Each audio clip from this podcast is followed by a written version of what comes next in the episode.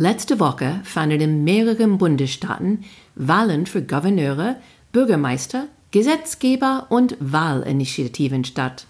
Was könnten diese Wahlen für die Midterm-Wahlen in einem Jahr bedeuten? Unser Thema diese Woche.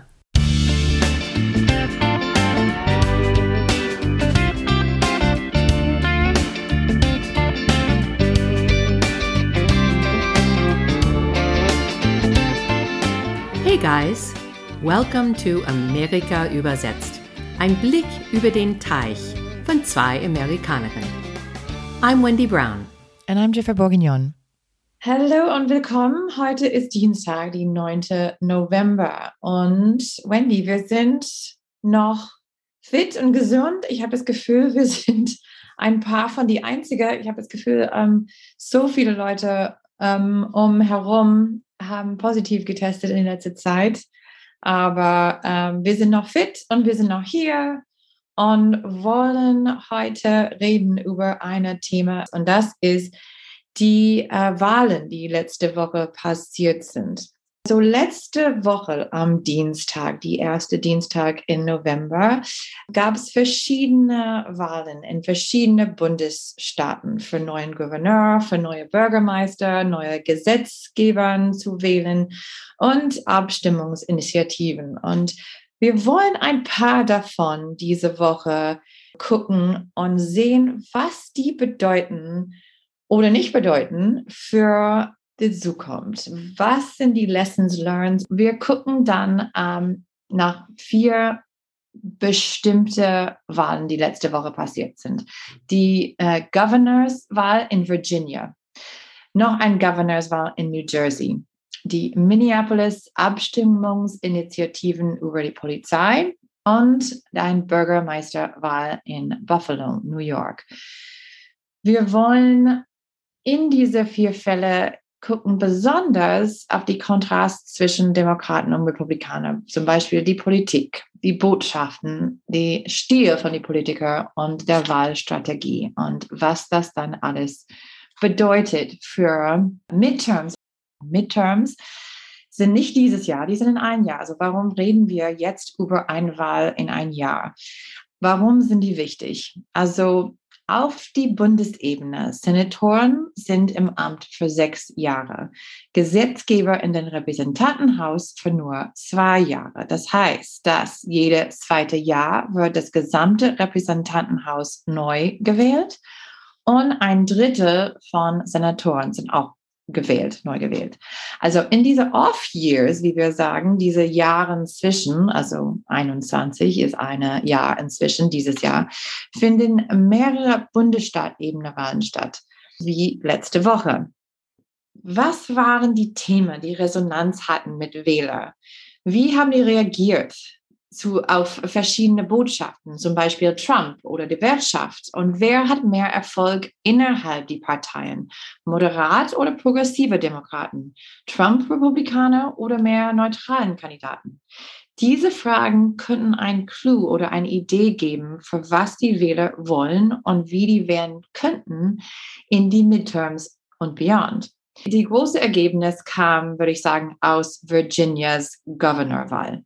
Ja, in Virginia für der Gouverneurwahl haben wir eine kleine Überraschung gehabt, weil Glenn Youngkin, der republikanische Kandidat, hat gewonnen gegen Terry McAuliffe, der schon einmal Gouverneur in Virginia war. Es ist auch ganz überraschend, weil Joe Biden hat Virginia letztes Jahr gewonnen mit 10 Prozent mhm. über Trump. So alle haben gedacht, dass klar, Virginia würde Demokrat wählen, aber haben die nicht. Und es ist auch wichtig, weil haben die Republikaner nicht nur das Gouverneursamt in Virginia gewonnen, sondern auch das Amt des Vizegouverneurs und das Büro des Generalstaatsanwalts. So die drei mächtigste Positionen in Virginia sind jetzt äh, Republikaner. Also Virginia ist ein bisschen südlich von, von Washington, D.C., aber es ist ein von diesen Rot- und Blau-Städten. Ne? So, es gibt diese blaue Stelle zum Beispiel neben Washington und in Richmond und ein paar andere Städte, vielleicht an die Küste, aber dann, es gibt viel Rot, so also viel, das nicht konservativ ist, das ländlicher ist. Insofern, Virginia äh, ist in die letzte Zeit in beide Richtungen gegangen. Das war immer noch eine Fragezeichen, obwohl mehr dachten, dass McAuliffe äh, hat der Vorteil. Ne? Ja, das Interessante, ich glaube, dass Youngkin, äh, der Republikaner, hat genau diese zwei Teile von Virginia gut angesprochen. So zum Beispiel in diese ländlichen Gebiete ähm, er hat ein bisschen mehr Trump-Politik benutzt, Freiheit und die Maskenmandaten. Er war nie so wie Trump. Eigentlich hat diese sehr Trump-Aggression und Wut, hatte er das ähm, an Fox News abgegeben. Und Fox News hat komplett diese aggressive Trump-esque Themen angesprochen, immer wieder.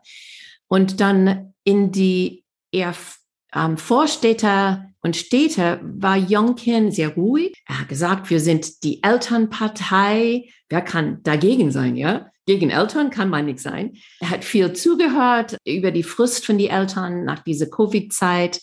Der hat eine interessante Stil. Ja, so viele sagen, dass er the Soccer Dad war. Er hat immer eine Fließweste angehabt. Mhm. Und er war nie in der Politik. Er ist ein sehr erfolgreicher Finanzmanager, hat irre viel Geld selber reingesteckt in seine Kampagne. Aber er war sehr up close and personal, sehr gut aussehender Typ. Wir sagen auf Englisch oft uh, the guy next door, ne? also der, der, der Typ nebenan. Genau. McAuliffe ähm, auf die andere Seite, der Demokrat, war er nicht so. Und er hat sich eher sehr fest an die großen Demokraten gemacht. So Obama kam, Kamala kam, Joe Biden kam, die kamen alle und haben ähm, Rallies mit ihm gemacht. Aber sonst war er selber nicht so präsent für viele Menschen. Es war auch sehr interessant zu sehen, die Unterschiede in die Wahlstrategie. McAuliffe hat versucht, Youngkin als Trump darzustellen.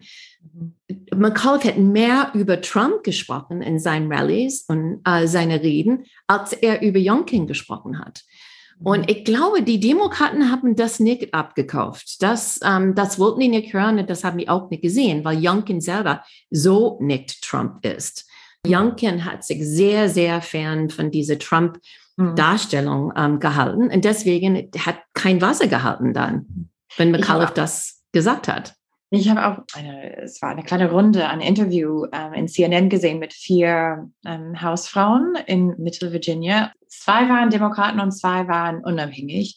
Und alle vier haben für die Republikaner, für, für Youngkin gewählt. Und die haben dann erzählt, warum. Und das erste, in der ersten Linie war der Thema von Ausbildung von ihrer Kinder. Also die fand, dass Youngkin hat richtig mit den Eltern geredet. Er hat geredet über Themen, die wichtig für diese Leute waren. Und wie du gesagt hast, McAuliffe, der Demokrat, hat nur über Trump gesprochen. Und die haben gesagt, ja, wir, wir wollen das nicht hören. Das war der Vergangenheit. Wir wollen jetzt über unsere Probleme von heute sprechen.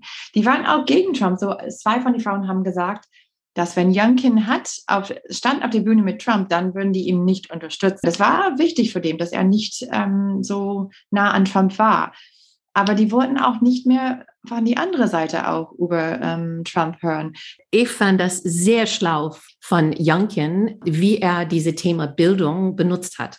Mhm. Weil eigentlich gab mehrere Themen unter diesen Hut von Bildung. Viele sprechen von Critical Race Theory und Fox News hat viel über Critical Race Theory gesagt und Youngkin hat selber gesagt, dass er würde sofort am ersten Tag, er würde die Critical Race Theory in öffentlichen Schulen verbieten, ja. Aber versprach ganz viele andere Themen unterhalb diese Bildungsthema an, zum Beispiel der Lehrergehalte zu erhöhen. Er wollte mehr Charter Schools bauen. Ähm, er wollte die Schulinfrastruktur wieder aufbauen. Er wollte mehr Sonderschulprogramme. Er wollte auch Akkreditierungsstandards strenger machen. So, Youngkin mit seiner, ich höre euch und ihr als Eltern sollten auch sagen können, was ihr was wir besser machen können für Schulen. Und, ähm, und da, damit ist ja losgegangen. Critical Race Theory ist irgendwas, das kommt immer wieder, ähm, so dass unsere Zuhörer das verstehen. Ähm, CRT, wie das manchmal genannt ist, wird eine Bewegung und Sammlung von Theorieansätzen, insbesondere aus der US-amerikanischen Rechtswissenschaft genannt, die sich mit dem Zusammenhang zwischen Rasse, Rassismus und deren Verankerung in insbesondere rechtlichen Strukturen befasst und diese kritisiert. Also das ist der Definition davon. Aber das ist einfach diese Dog Whistles, dass die Republikaner besonders benutzen, zu diese Kulturkrieg ähm, zu Leute zu nennen. Es wird ganz oft gesagt, unterhalb die Republikaner, dass die Demokraten unterstützen Critical Race Theory und das ist schon in die Schulen in Virginia unterrichtet wird, was gar nicht stimmt. Ich weiß es gar nicht, was Jonkin dann ähm, jetzt ähm, verbieten will, weil es gar nicht da ist, aber er ist ziemlich gut damit ausgekommen mit seinen Versprechen, dass die Mutter und Väter sollte für die Bildung die Kinder anerkannt sein, ähm, dass die eine Mitspracherecht haben sollte. Genau. Und das war der fatale Fehler, als er in einer Debatte ähm, zusammen war mit äh, McAuliffe und, und Youngkin zusammen in einer Debatte war und äh, die Frage kam. Und äh, McAuliffe hat gesagt, dass er denkt, dass Eltern sollen keinen Einfluss haben, in was die Kinder lernen in die Schule. Und das war voll, als ich das gehört habe, ich dachte, das war's. Das würde man mehrmals hören. Und das war auch dann tatsächlich so, dass äh, Youngkin hat diese Zitat mehrmals benutzt in verschiedene Werbespots und so, weil klar, wir als Eltern, ne, so wir wollen auch einen Einfluss haben, wir wollen zustimmen ähm, äh, in der Bildung von unseren Kindern, besonders in die Staaten ist es wichtig. In die Staaten kann man auch sogar ähm, Homeschooling machen, was wir hier in Deutschland erlebt haben in der Pandemie. Also ich glaube, die meistens wollen das äh, nicht mehr, aber für viele amerikanische Familien, die wählen das ähm, extra aus, weil die wollen dann mehr Kontrolle haben über die ähm, Bildung von ihren Kindern. Also was haben wir von Virginia gelernt? Die ländlichen Gebiete sind solide in die Hände von Republikanern. Die republikanischen Wähler sind weiß. Viele haben keine Hochschulabschluss dass die Demokraten gar nicht gut in die ländlichen Gebieten vorangekommen sind. Die Republikaner sind unglaublich viel diszipliniert mit ihren Themen. Und für die Demokraten, diese Obsession mit Trump ist absolut die mhm. falsche Strategie jetzt. Mhm. Und ich glaube auch, dass diese Krieg im Kongress zwischen die verschiedenen demokratischen Fraktionen ähm, hat auch die Partei in Virginia geschadet. Mhm. Ich glaube auch, dass ähm, Trump ist, wie wir sagen auf Englisch, the elephant in the room. Er ist immer noch da, aber beide Seiten müssen lernen, wie die mit ihm klarkommen. Für die Demokraten, die haben gelernt, dass es ist keine gute Strategie, immer Trump zu erwähnen. Ähm, die, dass die Leute wollen nicht mehr immer über Trump hören, die wollen in die Zukunft schauen. Wobei die Republikaner haben gelernt auch, dass, okay, obwohl die brauchen diese Unterstützung von äh, Trump-Wähler, die wollen auf keinen Fall auf die Bühne mit ihm stehen und die wollen auch nicht so nah an Trumps äh, Politik und, und so weiter.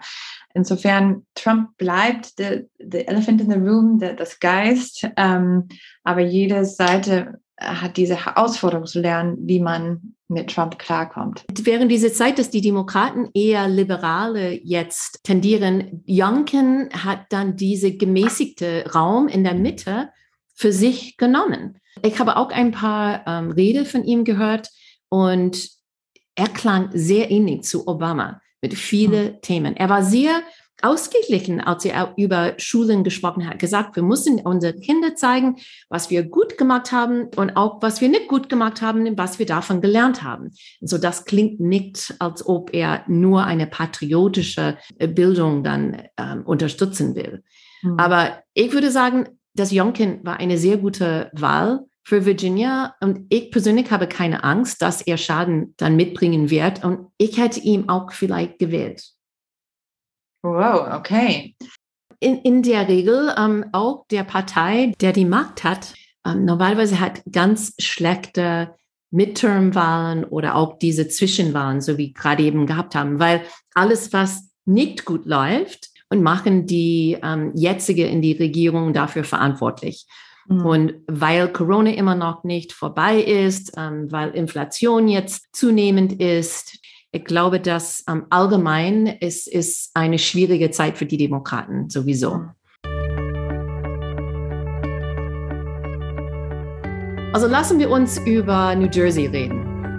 Ja, New Jersey, das hat, also Deutschland hat vielleicht mehr eine Auge auf der New Jersey-Wahl, weil viele Deutsche kennen der immer noch heutige ähm, Governor of New Jersey, Phil Murphy. Der war der amerikanische Botschafter hier in äh, Berlin in die Obama-Zeiten und ist jetzt Governor, ist wieder gewählt, aber nur mit einer sehr knappen Mehrheit, 50,9 Prozent. Und das war da der Überraschung, weil die meisten von die Umfrage haben gesagt, dass Murphy würde auf jeden Fall gewinnen mit einer ziemlich gemütlichen Mehrheit über seine äh, Challenger Jack Citarelli.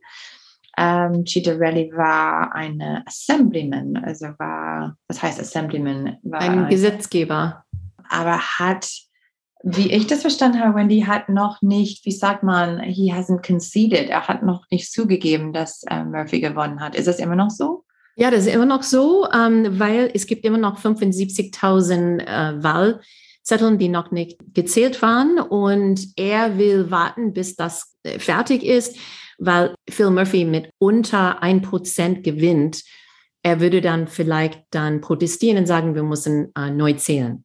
Ja, das klingt äh, ähnlich. Ich habe das irgendwo anders gehört, Wendy. ja, ich habe auch erwartet, dass wir würden mehr hören über, oh, es gab Wahlbetrug. Aber offenbar, wenn die Republikaner gewinnen, dann gibt es keinen Betrug, nur wenn die Republikaner verlieren. In diesem Fall, der republikanische Kandidat sagt nicht, dass es Betrug gab, aber es sagt auch nicht, dass es nicht gab. Und er hat auch gefragt, ob Menschen etwas gesehen haben, die sollten sich melden. Dass er noch nicht ähm, diesen Sieg überlassen hat, ähm, finde ich schon ein bisschen komisch. Mal sehen. Governor Murphy war einfach die strengste in Amerika mit seinen Corona-Maßnahmen, mit Maskenpflicht, äh, mit Impfpflicht. Und das ist irgendwas, das Chitterelli genau wie Youngkin in Virginia hat attackiert und kritisiert äh, und hat gesagt, dass er würde sowas nicht machen. Man muss auch sagen, dass ähm, New Jersey war ziemlich stark betroffen von der Pandemie. Die hatten ziemlich hohe Zahlen. Viele Leute haben Murphy äh, viel Lob gegeben, für wie er reagiert hat in der Pandemie. Ob das immer noch so ist. Ähm ja, in Jersey, New Jersey, ich glaube, was wir gesehen haben, ist, dass die republikanische Bezirken haben einen historischen Anstieg der Wahlbeteiligung gehabt und nicht in die demokratischen Kreisen.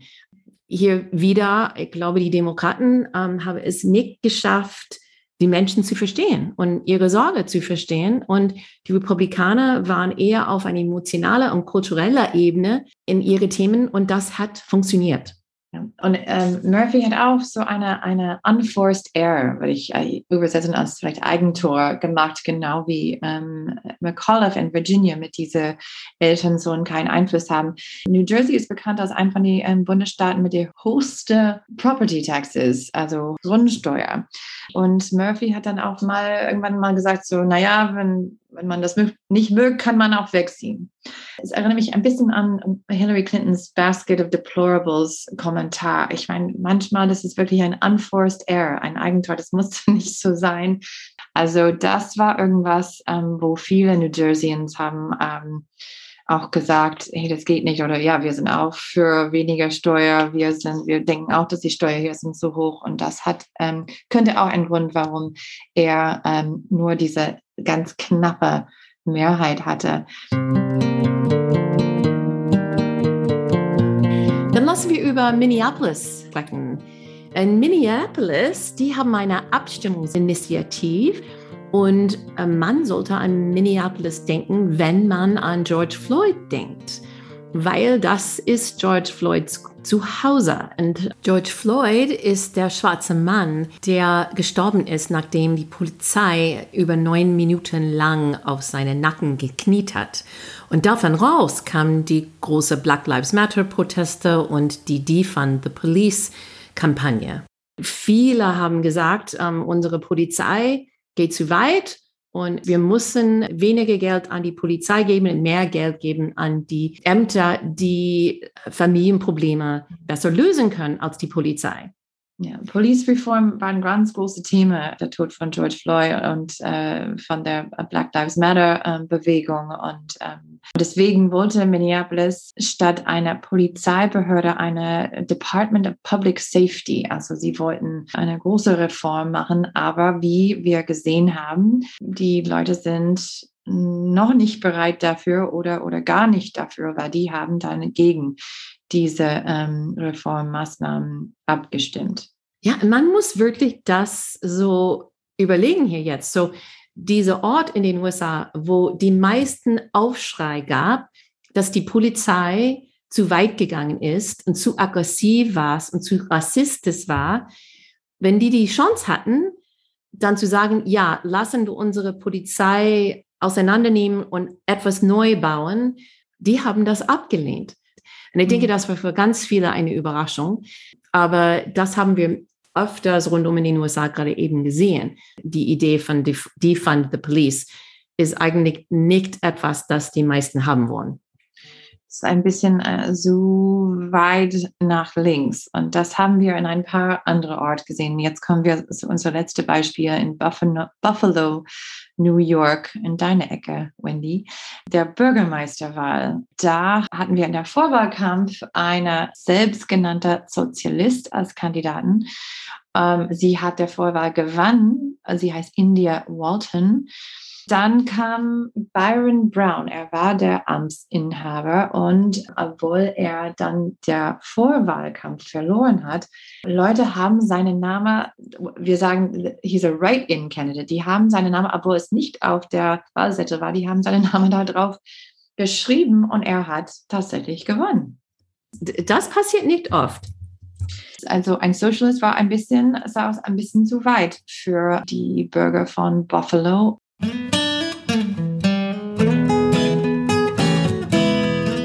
Vielleicht ist ein guter Punkt zu reden jetzt über unsere Takeaways. Was können wir von diesen vier Beispielen und die Wahlen letzte Woche lernen? Da fange ich an. Die Ergebnisse sind ganz klar in diese Zwischenwahlen. Die waren nicht für die Demokraten gut.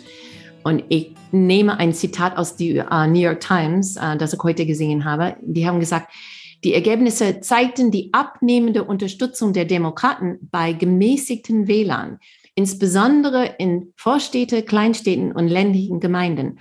Und sie zeigten ein Problem, das seit einiger Zeit unter der Oberfläche lauert, das Fehlen eines einzigen Ziels für die Demokraten, um sie zu sammeln. Und das würde ich auch sagen. Wir äh, reden ganz oft über diese schwierige demokratische Partei. Es ist so breit, so ein großes Zelt, fast wie vier verschiedene deutsche Parteien. Der Resultat davon ist, man kann ganz schwer sagen, wofür stehen die Demokraten und gibt zu viele verschiedene Prioritäten da. Und die eher linken oder progressiven Flügel des Partei erschreckt die Leute, die eher gemäßigt sind. Und das haben wir in diesen Wahlen ganz klar gesehen. Das stimmt. Wir haben auch gesehen, wie Republikaner, besonders in Virginia, haben diese folksy Approach benutzt, ne? so mit der Fließwest und hey, ähm, also gehe davon aus, dass Republikaner würde auch was von Jonken lernen und ein bisschen folksier sein, ein bisschen mehr auf der Grassroots-Ebene. Also nicht die gleiche Weg wie Trump, so auf die Bühne, wie du gesagt hast, nicht so aggressiv und bombastisch, aber ein bisschen mehr wie Guy Next Door. Dazu würde ich sagen, dass die Demokraten dürfen nicht diese Mitte, die gemäßigte Teil von den USA, dürfen die nicht ignorieren. Ich habe es nicht gewusst, dass nur 36 Prozent der Amerikaner haben einen Hochschulabschluss.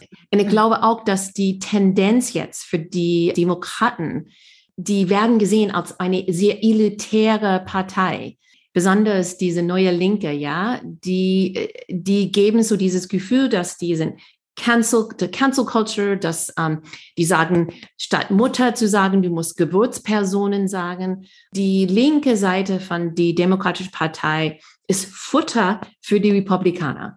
Und genau das, dass die Republikaner sagen, die Sozialisten, dass die Demokraten sind Sozialisten, Kommunisten, das kommt aus dieser progressive Seite, die Demokratische Partei.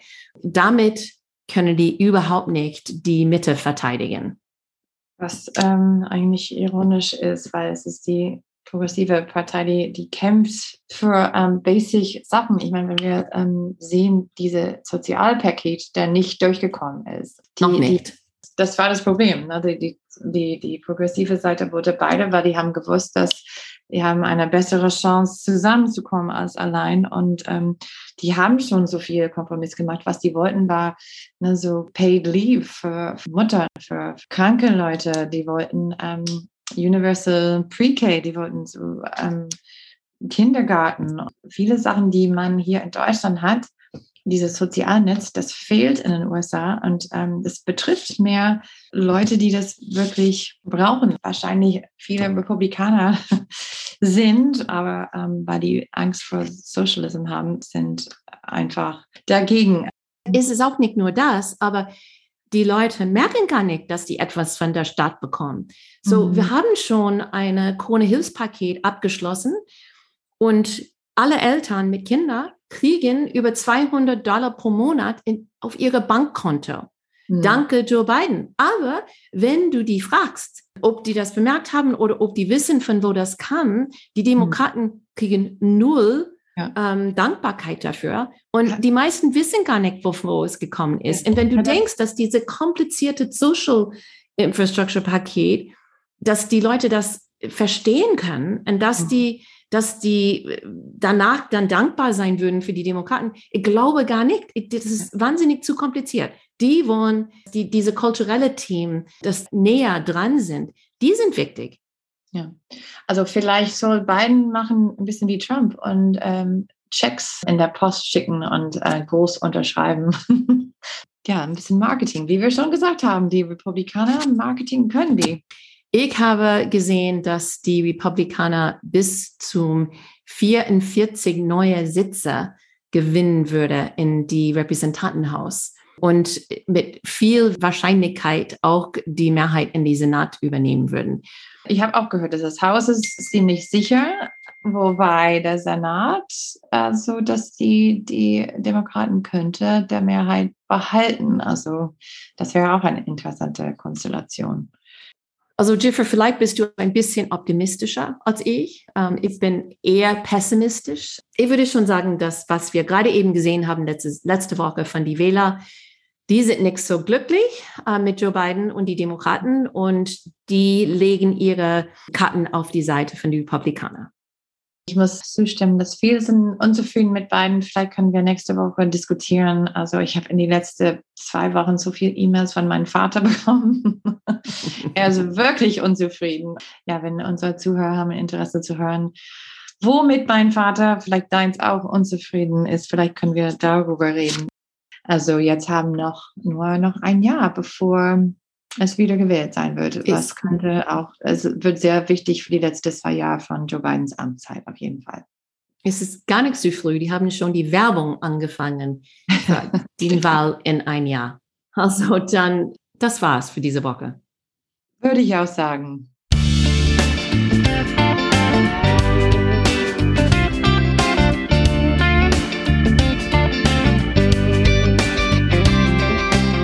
Vielen Dank fürs Zuhören. Wenn du Anregungen oder Kommentare hast, benutze bitte unsere Facebook-Seite, unser Twitter-Konto oder schick uns ein Mail at americaübersetzt at gmail.com. Wir freuen uns auf deine Ideen.